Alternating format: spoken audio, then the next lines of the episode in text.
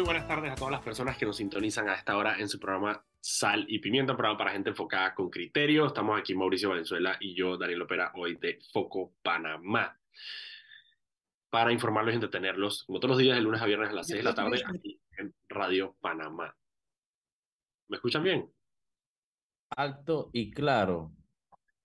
Eh, recuerden que pueden seguirnos en arroba Foco Panamá, en Instagram, Twitter, Facebook y TikTok. Y también pueden seguir eh, todas las noticias del día en focopanamá.com. Además, si se suscriben al boletín, van a recibir un correo en la, mañana, la mañana y en la tarde con las tres noticias más importantes del momento.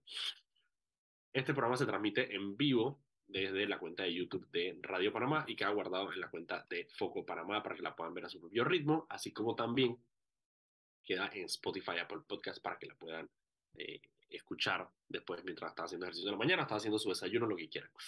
Antes de comenzar el programa, vámonos con Anet, que tiene unas palabras para nosotros. Adelante, Anet.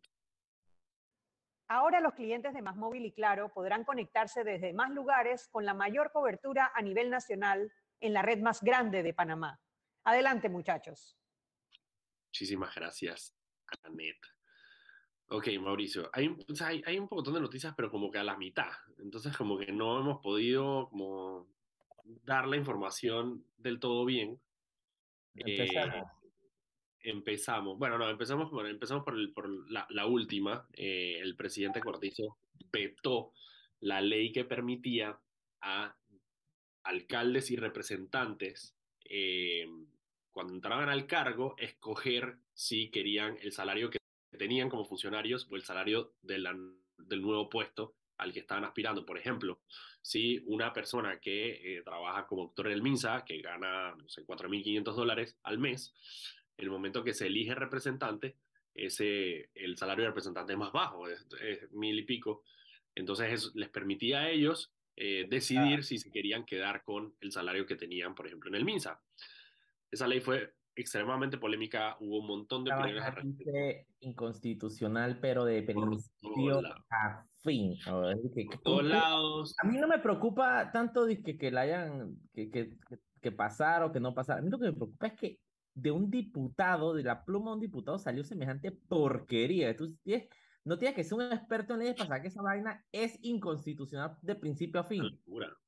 Una locura, una locura que, o sea, que digamos, ¿qué pasaba con era un fuero que tenían los empleados públicos versus los de la empresa privada cuando iban a correr, qué pasaba con... Claro, el un salario por algo que no estás trabajando, etcétera. ¿Qué pasaba con, digamos, el puesto de esa persona una vez que se iba, seguía cobrando el salario, digamos, en la contabilidad del ministerio, pero entonces si tenían que contratar a una persona, ¿cómo la metían? Si esa, el puesto de esa persona estaba ahí guardado. ¿Quién fue el genio que propuso eso? Eh, Javier, tu amigo Javier Sucre. Obviamente. Bueno, lo que pasa es que, claro, a ver, tenemos que entender que para los diputados el tema de los gobiernos locales es extremadamente importante porque eh, es la base eh, electoral que ellos tienen. Es decir, los representantes y alcaldes son los que de alguna manera empujan el voto hacia los diputados. Entonces, por eso estamos viendo, por eso hemos visto tanto revuelo con el tema de las, eh, de todos estos proyectos de ley que de alguna manera benefician a representantes y alcaldes, porque obviamente ellos quieren tenerlos contentos. También hay muchísimas, hay, hay, hay varias figuras políticas que son diputados o que han sido diputados que se han dado cuenta que a medida que vamos, que les van cerrando el espacio de manejo de dinero a la asamblea, eh, es decir, ya no tenemos partidas circuitales, ya no hay donaciones, ya el tema de la planilla es más jodido porque, claro, tienen a la ciudadanía encima y a gente como nosotros pendientes de qué es lo que hacen ahí.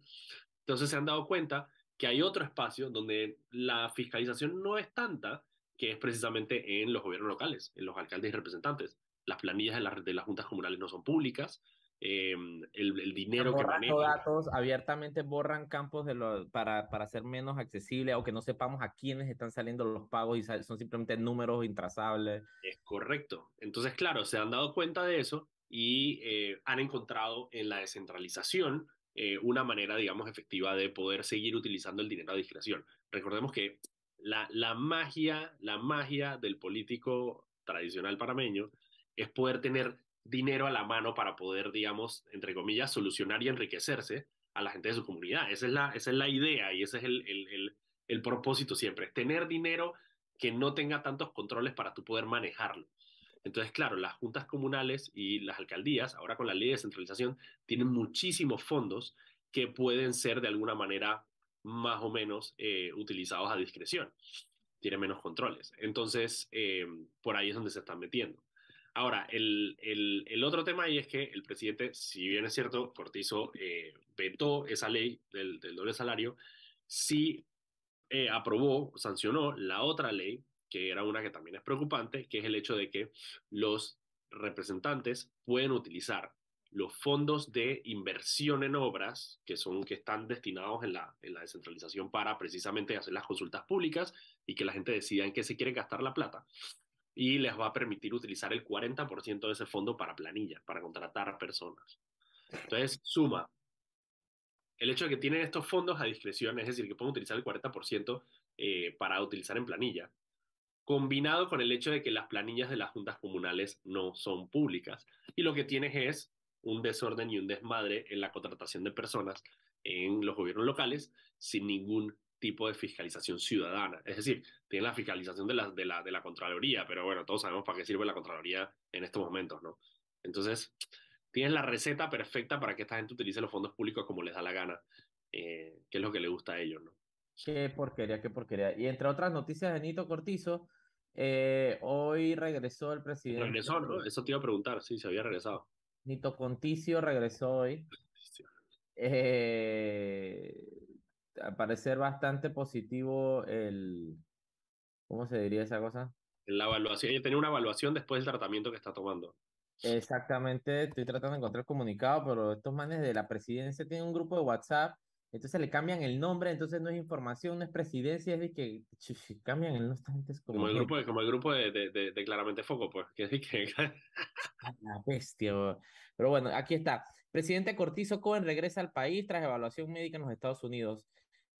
El presidente que retornó este jueves 17, luego de permanecer en Houston, Texas, en los Estados Unidos, para un seguimiento médico, donde fue evaluado por los especialistas del MD Anderson de esa ciudad. Eh, esto como parte del tratamiento iniciado en julio pasado. Los resultados de los exámenes realizados en Houston reportan, número uno, una muy buena respuesta al tratamiento. Número dos, positiva respuesta hematológica, o sea, aumento de la hemoglobina. Número tres, el análisis de la médula ósea es consistente con una remisión completa. Y ah, número cuatro, el tratamiento debe continuar. Muy bien, buenas noticias para el presidente Cortizo. buenas noticias para Nito, mucho.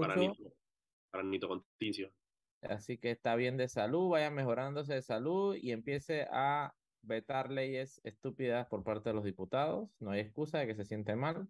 Así que bueno, vamos, vamos, vamos para adelante. Me encanta, me encanta el comunicado porque el comunicado tiene un feeling así como que que como que seguimos para adelante, que tiene que continuar con el Panamá es un gran país. El tratamiento debe continuar. a ella, le gusta usar en la comunicación del Estado hay como pocas eh, eh, expresiones afirmativas, son como que todas estas vainas todas de que eh, seguimos adelante, unidos podemos, toda esta vaina, todo eh, si tuviera mejores vainas que comunicar sería ideal, ¿no? Ese sería el tema. La comunicación no lo es todo, muchachos, la comunicación no lo es todo. Si no tienes nada que comunicar, no es tan buena noticia. Ok. En otras noticias, tenemos otras por acá, aguantando un segundito. Ah, que la tengo por aquí. Ok. La fiscalía eh, apeló.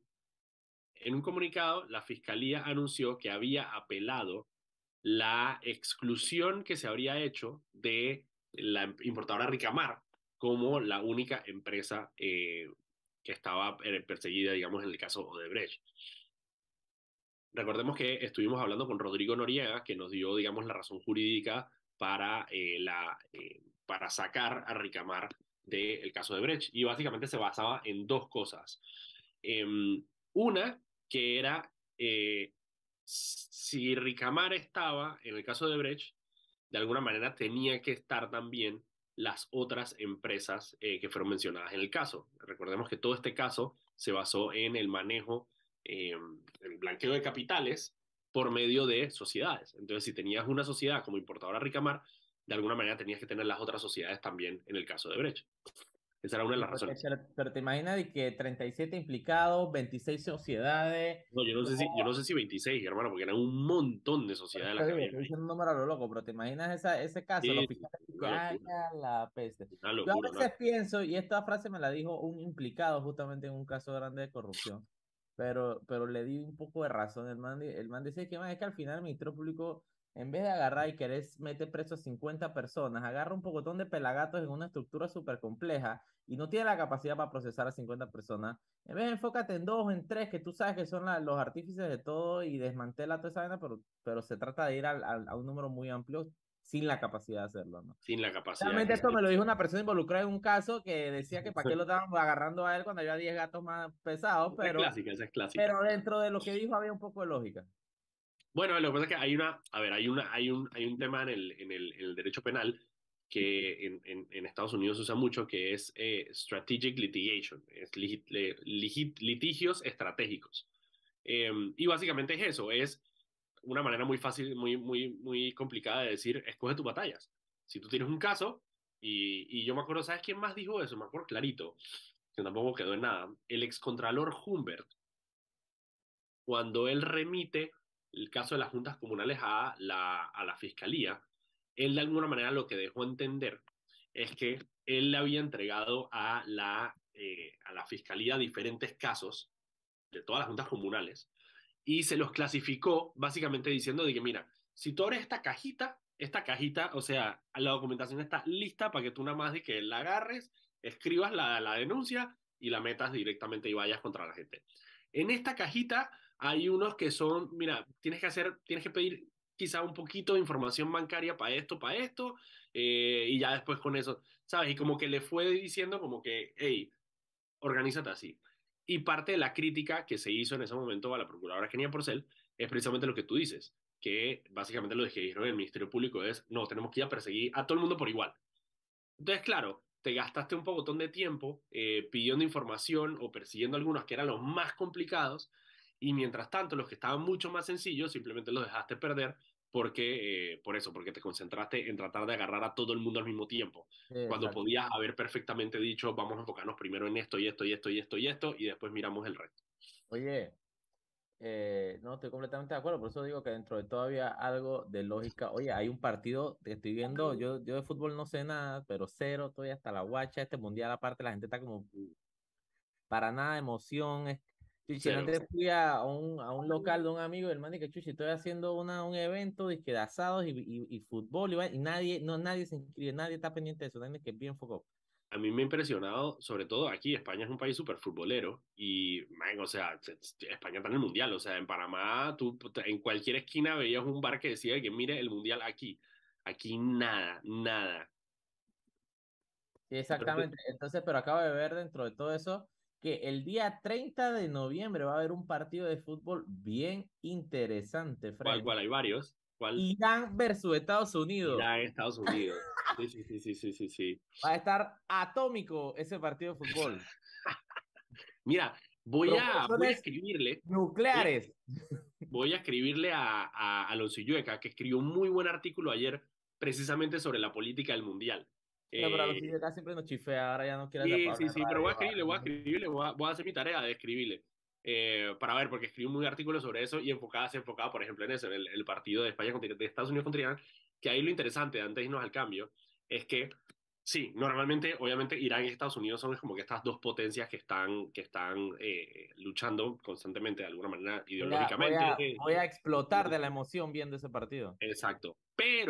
Hay algo, hay un, hay un matiz ahí interesante, que es que a raíz de las nuevas protestas que hay en Irán, los jugadores de fútbol de Irán han sido como bastante vocales con su, eh, digamos, su, su rechazo a las medidas que está tomando el gobierno.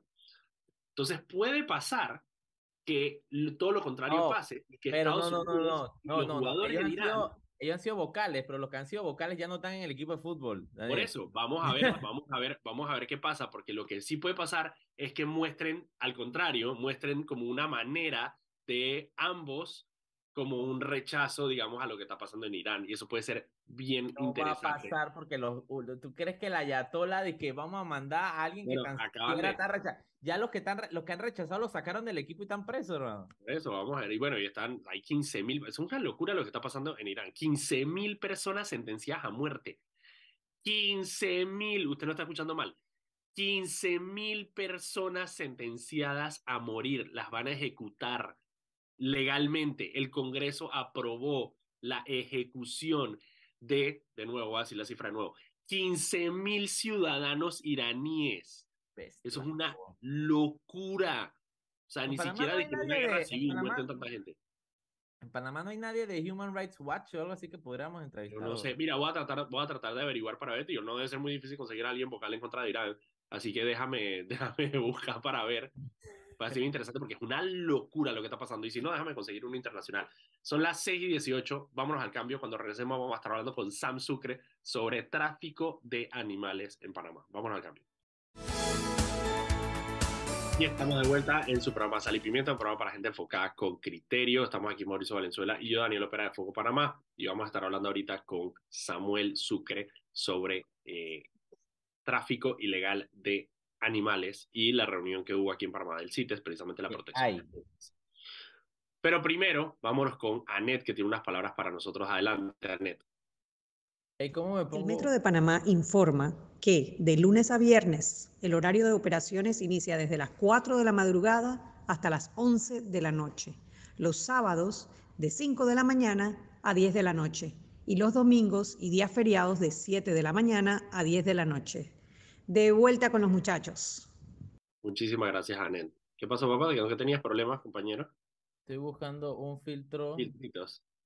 un Tú sabes lo que yo nunca he podido hacer con Zoom, o sea, que desde que comenzó la pandemia, yo nunca he podido poner el fondo en borra- borroso. No importa, pero como vamos a hablar de medio ambiente, ¿me puedo poner esta hoja en la cabeza o me regañan? Sí, no te puedes poner la hoja en la cabeza, no creo que haya problema. Hoja en la en La cabeza. era de los filtros, hermano. Tú Sí, tranquilo. Hablemos de medio ambiente con Sam. Sam, antes- ¿tú antes de- filtro? ¿Por qué no tienes filtro? antes de ir con... Hola, hola, hola. ¿Cómo se ponen los filtros? No sé. Ah, oh. Sí. ¿Cómo se ponen los filtros? Oye, anda hablando, Sam, hay, desde, lleva cinco horas lloviendo en eh, la cuenca del río Tonosí, en Los Santos. Las lluvias van a continuar hasta el final del día, así que las personas que nos están escuchando, si están en la provincia de Azuero y están cerca del río Tonosí, por favor, para que tomen las precauciones necesarias. Ya la semana pasada hubo inundaciones. Suero el fin de semana. Bueno, te vas a ir a ayudar a damnificados, hermano. Bueno. Ojalá que no, ojalá que no. ¿Cómo estás, Sam? ¿Qué hay? Bien, aquí todo bien. ¿Cómo está todo por allá en pues, España? Mira, ¿por qué, por qué si tú eres el man que de los animales y vaina, Mauricio aparece con más animales aquí en el programa que tú? O sea, no verdad. deberías ni que tomar el programa con, no sé, como con una tortuga en el brazo, una vaina así. Una culebra. O sea que, o sea que vi, vi, Puede ser paciente del bloque. Vi un, que- vi un, vi un video de Steve Irwin que ese man sí es un animalólogo de verdad. Era, era, era. Era, Era, razón. sí, sí, sí. No, el man salía de haciendo una entrevista con una culebra en el eh, que ah no, una entrevista así como en los años 90 con una culebra en el cuello y en plena transmisión en vivo la culebra de que ¡pum! lo muerde. Y el tipo dice, ah, eh, bueno, eh, hagan zoom, como pueden ver me está mordiendo la, la culebra de que- el man de lo más tranquilo y la bicha destruyéndole la, el, la Eh, yugular. Mauricio me regañó porque dije que eras un botánico. Pero, tú sabes que Ey, ey, cariño. ey, ey, No, ey, yo no lo regañé, yo le dije que atrévete a decírselo en la cara. ey, ey. ¿Cuándo que tú regresas? Juega vivo. Sam, mira, te invité por la siguiente razón. En Panamá se está celebrando, entonces creo que ya se acabó hoy. Eh, no, se, no, todavía no, se acaba el 20, ¿no? Eh, es como hasta la próxima semana. Al Sí, final la la reunión del- la reunión precisamente del CITES, que es, eh, y tú nos explicarás mejor qué es, pero es de alguna manera el, el, es como el registro centralizado de movimiento de especies a nivel mundial, ¿no? Ok, CITES es el Convenio Internacional de Especies, del Comercio de Especies Exóticas. Em, los países que firmaron este convenio se comprometen a pues cumplir los lineamientos que están firmados en el mismo. Y cada tres años se hace una convención para hacerle enmiendas. Ok. Eso de enmiendas es incluir nuevas especies, poner reglas nuevas. ¿Ellos solo incluyen nuevas especies o sacan especies? Mira, no tengo ahorita mismo los casos, ni me los sé de memoria, pero el uno de los principales requisitos para que la especie pueda ser incluida en CITES es que la especie está amenazada. Entonces, yo supongo que si la ¿Y especie qué ya no significa? está amenazada, amenazada, por amenazada puede ser, amenazada puede ser por, por, por cuestiones naturales o por cuestiones artificiales, ¿no? Sí, exacto. Puede ser, puede ser por tráfico ilegal o puede ser por pérdida de hábitat o cambio climático o enfermedades Un emergentes. o hongo. cualquier cosa. Un- exacto, enfermedades emergentes como un hongo. Enfermedades emergentes, que fue Sí. una vaina más Ahora, yeye. yo no sé qué especies han salido del CITES. De hecho, esa es una muy buena pregunta. Ok, vamos a, vamos a revisar para ver. Una de las cosas, bueno, una de las cosas que salió, obviamente, porque digo, por más que se esté celebrando en Panamá y sea una, un tema internacional, nosotros los panameños somos de, somos de, nos gustan las vainas de nosotros, y eh, casualmente una de las especies que se incluyeron en la lista ahorita fue el guayacán, eh, donde se va a regular su, precisamente su eh, exportación. Eh, esto, obviamente, obviamente, a raíz de los problemas enormes que tiene Panamá con el tema de tráfico ilegal de madera. Eh, Estamos hablando que- del Guayacán, el árbol. Sí, Uy, entonces yo tengo un poco de cites en la finca, un barranco de Guayacán ahora que sembré. O sea, es importante entender que CITES regula el comercio internacional. O claro. sea, si una especie va a pasar fronteras, pues entre países que son firmantes del convenio, pues tiene que tener la documentación. O sea, O sa- sale de de qué uno. ¿Qué tipo de documentación es? Ok, que una, que, que una especie entre en la lista CITES no significa que no se puede comercializar, sino que es más rigurosa o- el- el- los controles de comercialización. Y ¿Qué- depende del apéndice, porque hay, hay tres apéndices. El apéndice 3 es como la, la protección menor, es una protección local. Quiere decir que un país o algunos países lo tienen en su lista, eh, pero no todos. Eh, CITES 2 quiere decir que todos lo tienen, se puede comerciar, pero tienes que cumplir con los requisitos de CITES y sacar tus permisos CITES para poder pues, enviarlo a otros países. Y CITES 1, No, tres. No, Tres. CITES 1 Ah, Ajá, ok. ok. el 3 fue el primero. CITES Ah, ok. 1 es la, es la mayor protección. El apéndice, las especies que están en el apéndice 1 son especies que están sumamente amenazadas en vías de extinción, al borde de extinción Y prácticamente. que, el- y que el fénix, el que rinoceronte blanco, vainas así. o panda. Entonces, eh, bueno, eso, esos animales, de forma general, estar en el apéndice 1 quiere decir que no se pueden comercializar. Ok. No se Pero, puede. Pero hay excepciones. Por ejemplo, dependiendo de cómo es la enmienda de incluir la especie, pues se puede decir que si viene de un criadero sostenible, pues se trata como CITES 2 los, los que provienen de ese criadero y tienen que estar certificados en CITES y todo lo demás. Pero de forma general, CITES 1 es básicamente prohibir el comercio de esos animales. ¿Qué, Ahora, que, por ejemplo, de que- de que tenga CITES uno que sepa? Que yo sepa, solamente está Telopus eteki, que bueno, ya La se considera extinta. Sí, está en CITES 1. Ahora, Por tema- ahora, por, por ahora. ahora, por ahora. Ahora, el tema con, con, con incluir especies en CITES es, es, uno, hay que verlo caso por caso, pero uno de los temas es, por ejemplo, eh, hay unos colegas míos que quieren eh, proponer para la próxima convención, eh, por ejemplo, una especie endémica de anfibio de Panamá en la lista, que esta es una especie que es extremadamente popular en los países que ya se comercializan ranas, se crían fuera de Panamá. Entonces, ponerla en CITES 1 básicamente hace que todos esos países que ya tienen esa rana, la están criando, pues sigan eh, capitalizando la especie, pero Panamá, que es el país donde la especie es, no va a claro, poder no puede capitalizarla. Entonces, Entonces, entonces, literalmente perdemos el valor genético de esa especie. exacto, pedimos el recurso animal de esa especie y, y- y el valor genético que puede tener. Ahora, Mientras, mientras otros países sí se Y la benefician. está la aprovechando porque ya Es- salió. exacto. Exacto. Entonces, mucha gente piensa que la llave mágica, una de las llaves mágicas para salvar una especie es incluirla en el listado de especies de CITES. Especialmente si la especie está amenazada por el tráfico ilegal. El problema con eso es que yo nunca jamás he escuchado un caso de algún traficante que esté sacando animales o plantas de un país a otro que pase por una oficina de CITES a pedir permiso. Entonces, realmente, este convenio Ojo. regula es el comercio legal. Pero sí puede pasar, pero sí puede pasar, por ejemplo, que una persona, digamos, eh, falsifique los papeles de CITES para poder traficarla. Claro, pero, pero eh, eh, ya ese es otro caso. En ese sentido, eh, pues se puede revisar en las oficinas de CITES y ver si el problema está. Porque una cosa interesante que he aprendido de, Porque de- esta semana. Ajá, ajá, dime. de- del tema de, de CITES es que siempre tiene que concordar lo que sale y lo que entra, ¿no? Entonces es, En es bastante difícil. Ajá, exactamente, es bastante difícil el Mm. tema de la, o hace más complejo el tema de la falsificación, ¿Y dónde está, dónde está centralizada esta información, Sam? Bueno, hay Todas una base de datos de CITES eh, en la cual que se updatea solamente los 31 de octubre cada año. Y se, y se updatea por medio de los países. Sí, exacto. Entonces, eh, por ejemplo, en el caso de Panamá, pues que tenemos muchas especies de anfibios, de plantas, aves, hasta mamíferos que son, son víctimas de tráfico ilegal. La plataforma de CITES solamente funciona si y solo si nuestras instituciones updatean los números, mantienen las tabulaciones y confirman lo que está saliendo. Exacto. Entonces, por ejemplo, yo, yo voy a dar un ejemplo aquí. El año pasado yo exporté en noviembre unas ranas eh, que eran CITES que debieron haber aparecido en la base de datos este año, el 31 de octubre o después del 31 de octubre. No aparecieron. ¿Por qué? Yo las exporté a Estados Unidos. Uno de los dos países no reportó su parte a la base de datos. No sé qué país, pero puedo hacer un wild guess. Y el tema, y el tema es Y que no fue Estados Unidos. dije. el tema es que depende, depende de, de varias instituciones. Por ejemplo, está en el caso de Panamá, está el Ministerio de Ambiente que te aprueba el CITES, hace las inspecciones, confirma que los animales son crías cautiverio o, o- o el origen que tú estás diciendo, pues eh, es el que es en el permiso.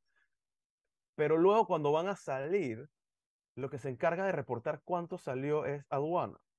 Entonces, yo no sé, por ejemplo, nuestro servicio aduanero, qué tan capacitado está para diferenciar diferentes especies, contar los animales, que no les dé asquito o miedo, abran la caja, etcétera, etcétera. Entonces, tú puedes pedir como comerciante un permiso CITES para sacar 500 ranas o 500 peces, esa es tu intención.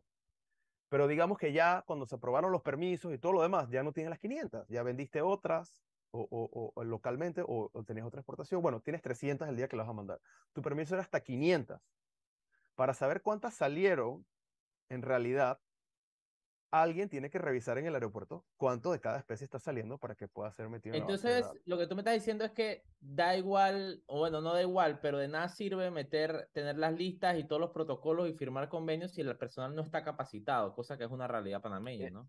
Exacto, si no está capacitado o si no tiene la voluntad de capacitarlo, va a hacerlo. Y aparte de eso, pensar que tener una especie en, eh, en la lista CITES va a detener su tráfico ilegal eh, realmente es una idea absurda, porque lo que te detiene el tráfico ilegal es que las personas que están más próximos o que tienen acceso a ese recurso de forma ilegal entiendan el valor y lo puedan percibir de ese recurso para que no quieran venderlo a un cuara para que se lo lleven a otros países traficados. Entonces, yo pienso que la prioridad en cuanto a detener el tráfico ilegal no es estar agregando, eh, yo creo que la lista CITES ya va por más de 38 mil especies.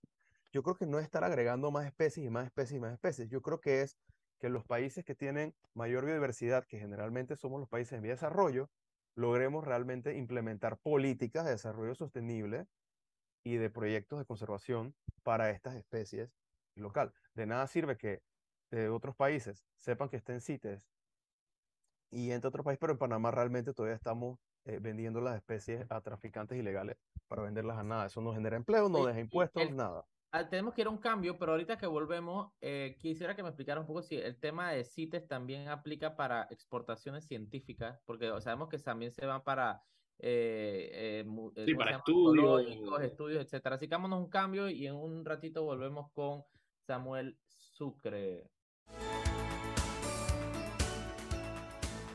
Y estamos de vuelta aquí en su programa Sal y Pimienta, programa para gente enfocada con criterio. Estamos aquí Mauricio Valenzuela y yo, Daniel Opera de Foco Panamá.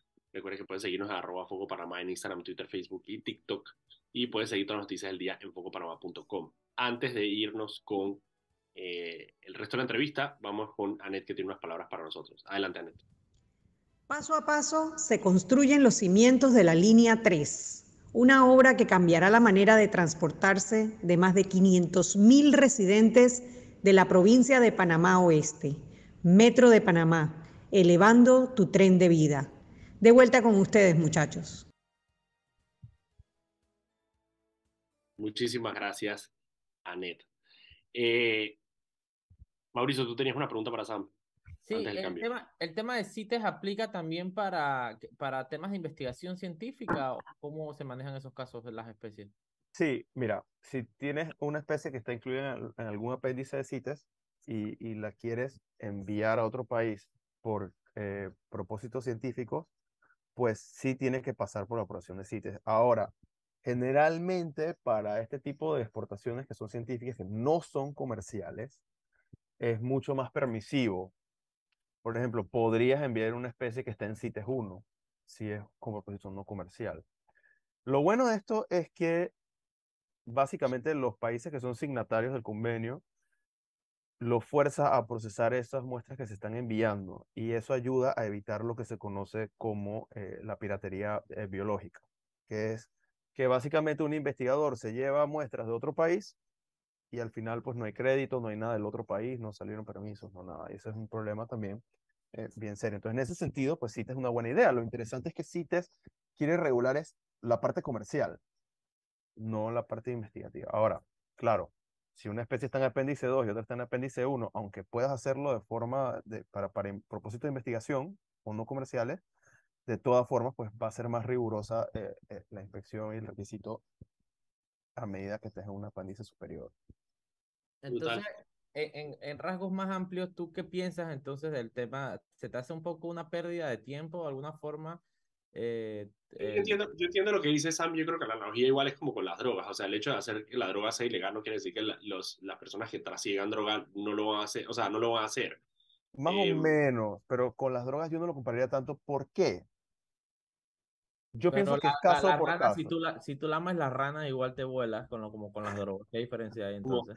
Como, como, mero. te voy a explicar por qué.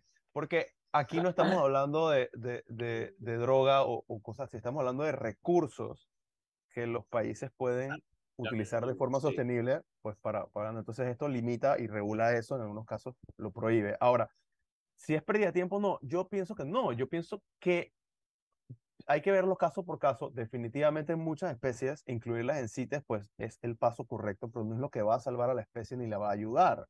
Entonces, proponer especies a CITES eh, para que se incluyan los apéndices o que te las aprueben los otros países y voten a favor de tu iniciativa para incluir las especies, no es esa gran, eh, ese gran logro que muchas veces nos quieren vender. Un gran logro para la conservación en realidad sería, pues, eh, que el país invierta en educación ambiental, que ayude a salvar esta especie, en proyectos de conservación, en, métodos de desarrollo sostenible y ese tipo de políticas. Eso sí sería un gran logro, porque tú puedes tener la especie que tú, por ejemplo, lo que hablamos, la rana dorada está en apéndice 1 y es una especie que ahorita mismo se considera extinta en, en, vida silvestre. Entonces, pues, ese es el tema. Mira, en el caso, por ejemplo, de las ranas de cristal que están proponiendo, eh, Panamá es coproponente en este caso. Eh, ¿Pero qué es ese caso? O sea, están proponiendo incluir a las ranas de cristal en el apéndice 2. Ah, creo que es tres o cuatro géneros de ranas de cristal. ¿Qué son, las ranas de cristal para los que no sabemos? Son unas ranas que, en el, caso de algunas, eh, de algunas eh, especies, en la parte ventral, o sea, en la panza, le puedes ver todos los órganos porque son translúcidos. El corazón ah, latiendo y todo lo demás. Entonces, Como los pececitos transparentes, qué brutal. Esas son las que vimos en Coclecito una vez.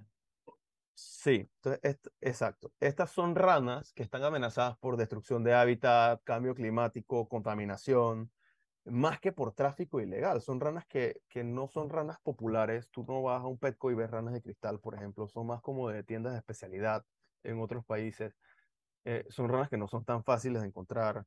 Entonces, yo realmente no sé, en el caso este específico, y, y me he leído la propuesta y todo lo demás, qué tanto realmente beneficia a la especie que está incluida en, en el apéndice 2 de CITES. Claro, porque eso no protege las áreas de reproducción, eso no protege su hábitat, eso no, eso es simplemente un tema de... de, además de eso, las poblaciones de muchas de las especies que están en esos géneros, pues ni siquiera, o sea, no están deficientes de data, no se sabe realmente cuál es el estado de esas poblaciones. Si tú quieres establecer, por ejemplo, una cuota, que es lo que se hace a través de CITES también, que te dicen, bueno, de esta especie hay una cuota de la cantidad del medio silvestre que se pueden sacar para exportar.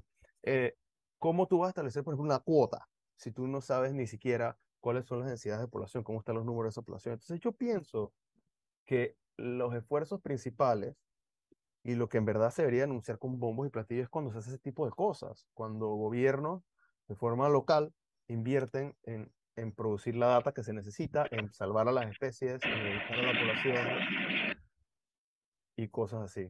No tengo idea de qué fue eso. Eh, Mauricio. La Segunda Guerra Mundial. Mira, tengo, tengo, otra pregunta para ti, eh, Sam. la Estrella de Panamá sacó un reportaje precisamente eh, donde hablaba de, este, había este caso donde unas libretas precisamente de, de, CITES eh, se habían extraviado y que precisamente se habían encontrado que eh, estaban siendo usadas por un grupo de personas que estaba usándolas precisamente para exportar de manera ilegal. Bien, no sé qué sabes del caso y si nos puedes explicar un poco qué fue lo que pasó ahí. Bueno, la verdad es que del caso hace falta que investiguen y vean bien qué pasó, pero lo que entiendo es que esta libreta que tenía 500 estampillas de CITES, eh, eh, pues Panamá, el gobierno panameño la compró a CITES, pero esas libretas jamás llegaron al Ministerio de Ambiente. Es lo que entiendo de la información que se ha publicado. Entonces... ¿De eh, qué eh, gobierno más pasó, eh?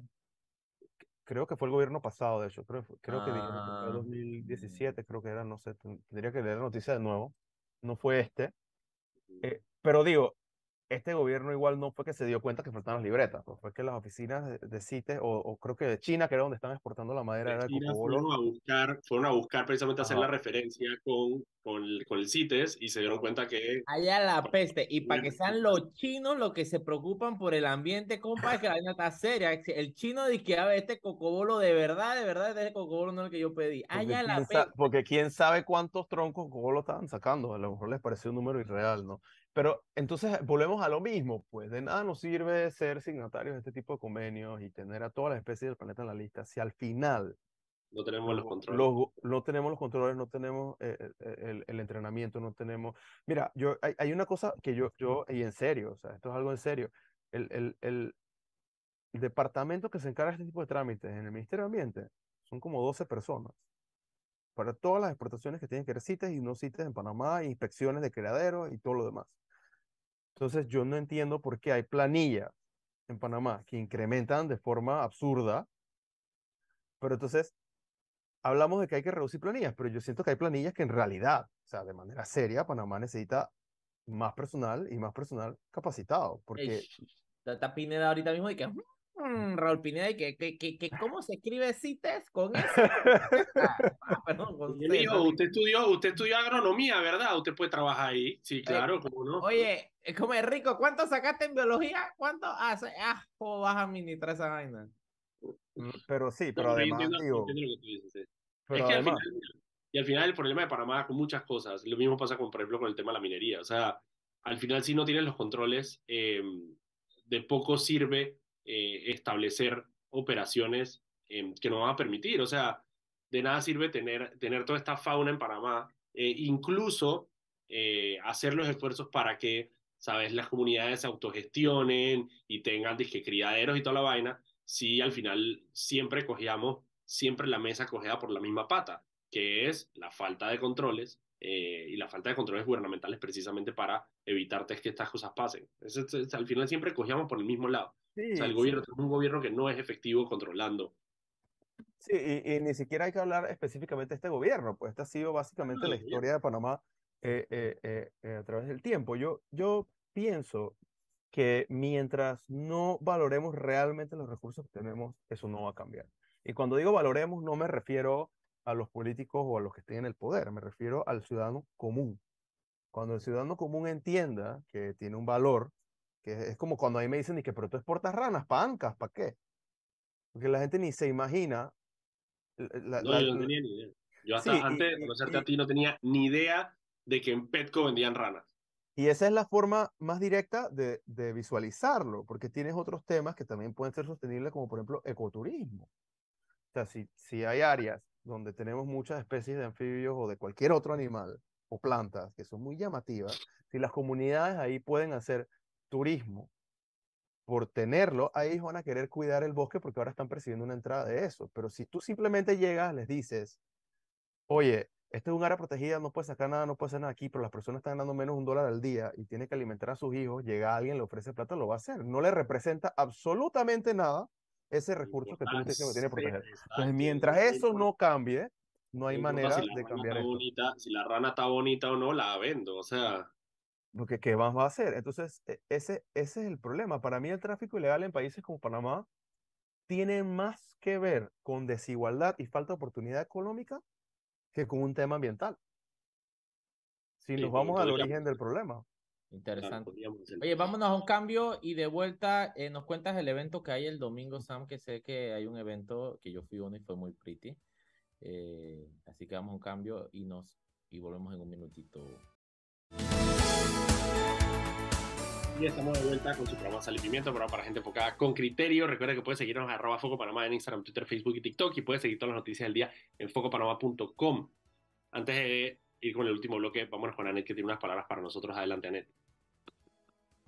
Recuerda que en el Metro de Panamá, por la seguridad de todos, es importante esperar el tren detrás de la línea amarilla.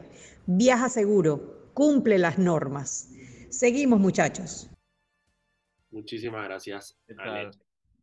Eh, ¿Tenías una palabra para, para número uno, Daniel, yo te dije que tú no te puedes referir a mí como Mauricio, yo soy el capitán Mauricio de ahora en adelante. Capitán programa- Mauricio? Mira, la última vez que tú estabas manejando un bote, terminamos encallados en Taboga. Así que no voy a permitir que tú me digas el, a mí que tú te que llamar capitán. soy el Pero, capitán pero, Mauricio. pero tengo entendido que nada más puede navegar a 12 metros de la costa. Mon- embarcaciones de hasta 12 metros. Soy capitán de ahora en adelante. Ah, depende del que lo lee entonces. Se refieren a mí como capitán, ya mandé a hacer mi sombrero, mi gorra, El capi. Mismo, mismo Gilligan ahora. Oye, acaba nosotros hablando de CITES y hace a, escaso un minuto el Ministerio de Ambiente posteó en sus redes sociales que ha incluido eh, más de 50, ha- incluyó 54 especies de tiburones dentro del apéndice 2 de CITES. Y el caso de los tiburones es muy interesante y por eso yo quiero, yo creo que ahí te das cuenta realmente, de, o sea, el 90% de la pesca en Panamá es tiburones para consumo. Sí. Entonces, tú al meter eso en CITES, no prohíbe que la gente pesque tiburones, prohíbe que la gente eh, Comercialice Lo exporte. lo exporte el tiburón. Entonces, si tú te pones a ver y que, güey, salvamos los tiburones, y que los tiburones que, ah, en el O plato sea, es- Panamá. O sea, en casos como el del tiburón, obviamente es un paso en la dirección correcta. Pero yo creo que están tratando como de hacer un overhype de lo que realmente significa Sí, esto. ¿no? Mira, hay que, y, y hay una cosa que, que hay que dejar claro, ¿eh? Hace un mes que no estaba esta convención en Panamá, el 80% de la población de Panamá no tenía idea que era CITES. Es verdad. Entonces, empe- querer Pues, vender esto ahora como un megalogro ambiental, yo lo veo que no es justo, eh, eh, tomando en cuenta la enorme necesidad de conservación que tiene Panamá y de políticas públicas sostenibles. O sea, yo veo que esto como que, como que, ah, logramos esto, wow, somos lo máximo y ya. No, No, y a te voy a decir otra cosa. y te me cuesta digerirlo. Eh, había, había muñecos de tiburones, estaban como unos plush de tiburones y estaban bonitos, así no te hateando los manes. No, te voy a decir, te voy a decir otra cosa que también, y parte, que, mami, ¿qué tú quieres? Aquí llegó tu tiburón. Yo quiero sonar y una- No, o sea, no, no me malinterpretes, Mauricio. Lo que estoy diciendo es que yo ce- celebraría más un plan de conservación de tiburones aprobado por el gobierno de Panamá y que en efecto se le dé seguimiento, no como el poco de planes de conservación que tenemos, como el de rapaces o anfibios que están expirados hace más de 15 años y ni siquiera se han renovado. Eso yo lo aplaudiría más que incluir especies en CITES. Eso Mira, es lo que yo digo. Lo que pasa es que te voy a decir, este, el evento de CITES fue más promocionado por el aspecto de reactivación económica y turística Que por la convención como tal. O sea, era más como que esta vaina de que Panamá va a tener a 2.000 científicos que se van a quedar acá en Panamá y van a Ah, consumir. me acuerdo los focó, ok, yo me acuerdo porque nosotros entrevistamos Eh, a, a creo que fue a Shirley Binder o alguien, y, y, nos, y nos, ven- nos vendió la convención por la cantidad de habitaciones de hotel que iban a ser ocupadas. Y yo dije, y me acuerdo que yo le dije, yo dije, pero, pero, pero, que es más importante los hoteles que lo que se van a hablar, ¿ves? porque me, me, mí me está hablando de habitaciones de hotel, ¿no? Pero bueno, me acuerdo porque- clarito, me acabas de hacer, me acabas de hacer- obligar a hacer memoria el tema. se, se vendió más como un evento de, de reactivación económica. Pero, de nuevo, también estoy de acuerdo con Sam con el hecho de que eh, el ambiente normalmente no está en la palestra y me parece positivo que a raíz de esta convención eh, estemos hablando un poco de ambiente, ¿no? Y estemos Sí, hablando sí, y podamos entonces tener la siguiente conversación, que es lo que tú dices, que es, ok, cool, ya tuvimos la convención, cool que metiste el Guayacán y vaina, porque a Anito le gustan los Guayacanes, pero ¿cómo vamos a hacer entonces ahora con lo que tú, temas que yo no sé, pero Sam, por ejemplo, acaba de mencionar, los planes de conservación? Es decir, o sea, están, vamos a dibujarlos, cuáles son las especies, o sea, podemos ir al siguiente paso. Contratemos personal capacitado para garantizar que se cumplan esto, porque seguimos con el tema de que mi ambiente tiene un guardaparque, un guardaparque para un, para un parque nacional entero, Fran, es una surreal. Sí, sí. Y y- esos y- pobres y- manes lo dan todo, hermano. Yo veo esos manes allá con las tortugas en ver agua y que dándolo todo, hermano. No, man, yo creo que esa es la y- profesión más, más respetable de este país, es guardaparque de mi ambiente. Los manes literalmente, creo que fue es en Cerro La Olla, que hay un guardaparque para todo Cerro La Olla, hermano. Es una No, que y, y los puestos técnicos y de guardaparque en el Ministerio de Ambiente generalmente son personas que tienen pues, el, el- el conocimiento necesario. El problema es que no se dan abasto. Ahí no la vez me abasto. regalaron unos palos de, de, de papaya y de guanábana, ¿te acuerdas, a mi buena gente de guardaparque? sí. Saludos hasta Santa Fe de Veraguas, tierra de gente buena. eh, Y de el padre Héctor Gallego y del guardaparque que regala plantas. Pero sí, entonces yo simplemente pienso eso, Mauricio, que, que pues el logro real sería, hey, vamos a sacar, tenemos este plan para sacar esta especie de la lista roja en 20 años, por ejemplo. Eso sería una cosa impresionante, pues para un país como Panamá que lo necesita tanto. Eso es algo que yo no lo veo pasando aquí. Lo que, hemos hablado de los esfuerzos de conversación de, la, de, de conservación de la rana dorada. O sea, a mí me parece absurdo que muchas veces esos esfuerzos de, de conservación dependan enteramente de fondos privados, por ejemplo, para poder, Sí. para poder manejarse. Eso, es ilógico. O sea, la rana dorada es de que, o sea, está en mi pasaporte. ¿Sí me entiendes? O sea, metámosle un poquito de cariño al tema, pues. Sí, Pero también está el Metrobús o- y se o- están cayendo a pedazos allá en el chorrillo. Pero, o aunque sea visiten el proyecto para ver cómo están las ranas. Saludos a Edgardo Griffith, el guardián de la rana dorada. El guardián de la hasta rana. el Valle de Antón. Y si este fin de semana no tienen nada que hacer, váyanse al valle, vayan al Hotel Campestre, El ahí queda la los árboles cuadrados. Vayan y caminen el sendero de los árboles cuadrados y vayan y conozcan la ranita dorada y saludan a Edgardo Griffith. Por ahí mismo también donan. Le llegan y dicen, Mauricio me dijo que yo viniera. Exacto. Vaya y dígale que, el, que Samuel Sucre dijo que ustedes podían venir acá a ver rana. Exactamente. Así que hagan eso y conozcan más de uno de los animales más hermosos que tiene este país después de Dingo. después de Dingo. Eh, son las, mira, son las 7, 6, 6 y 59. Mañana vamos a tener en el programa a este, yo no te he dicho esto, Mauricio, porque te sorprendo aquí con los invitados. eh, una muchacha que se llama Joan, que ella escribió un libro, ella es, es- es- ella es académica, y escribió un libro sobre las mujeres del Silver Road que ayudaron a construir el canal de Panamá. Eh, el libro va a estar disponible en enero, pero ya está haciendo promoción del libro, es una panameña del extranjero, eh, y vamos a estar hablando con ella sobre su libro mañana a las 6 de la tarde aquí en Sal y Pimienta.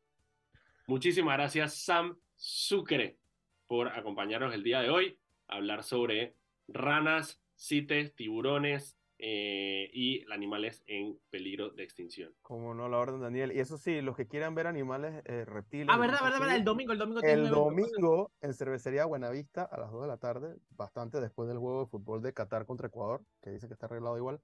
Vamos a tener el evento en Los Ángeles, en Cervecería Buenavista, para que puedan ver. Los que tienen mascotas como reptiles, pues pueden llegar y llevarla. Si llevas tu mascota reptil, te van a dar una pinta de 8 onzas gratis. Man, Para y ti, de verdad, y de verdad, para se- el reptil. para el reptil. Para el que quiera. En la del poco de geckos ahí todos volados, pero man, de verdad es súper pretty. Yo fui a uno, hay un video en foco que lo voy a compartir ahora pronto para que vean, man, y vi los animales más raros que no sabía que existían. Sí, yo, vi, yo vi los una vaina que era como un dragón de Komodo, friend, pero no era un dragón de Komodo, era un bicho argentino. Un ¿no? tegu argentino. Un tego argentino, es como tego Yo, calderón, pero argentino. Yo pensé que ese man había llegado al evento montado encima de ese puta animal. No, ese- que- es- eso era como un animal de Star Wars. ¿Tú te acuerdas cuando Luke andaba? El man tiene un bicho que es así, o una vaina así, es un reptilón grandote.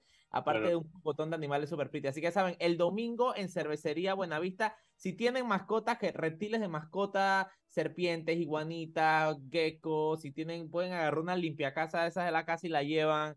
Eh, y les dan una pinta gratis. Y si quieren conocer más sobre el hobby de, la, de los reptiles, también lleguen, que es súper, súper pretty. Así que ya saben, imagino- me imaginar literalmente una persona llegando con un gecko por su pinta gratis y que pilla, eh, aquí está mi reptil, manda mi pinta.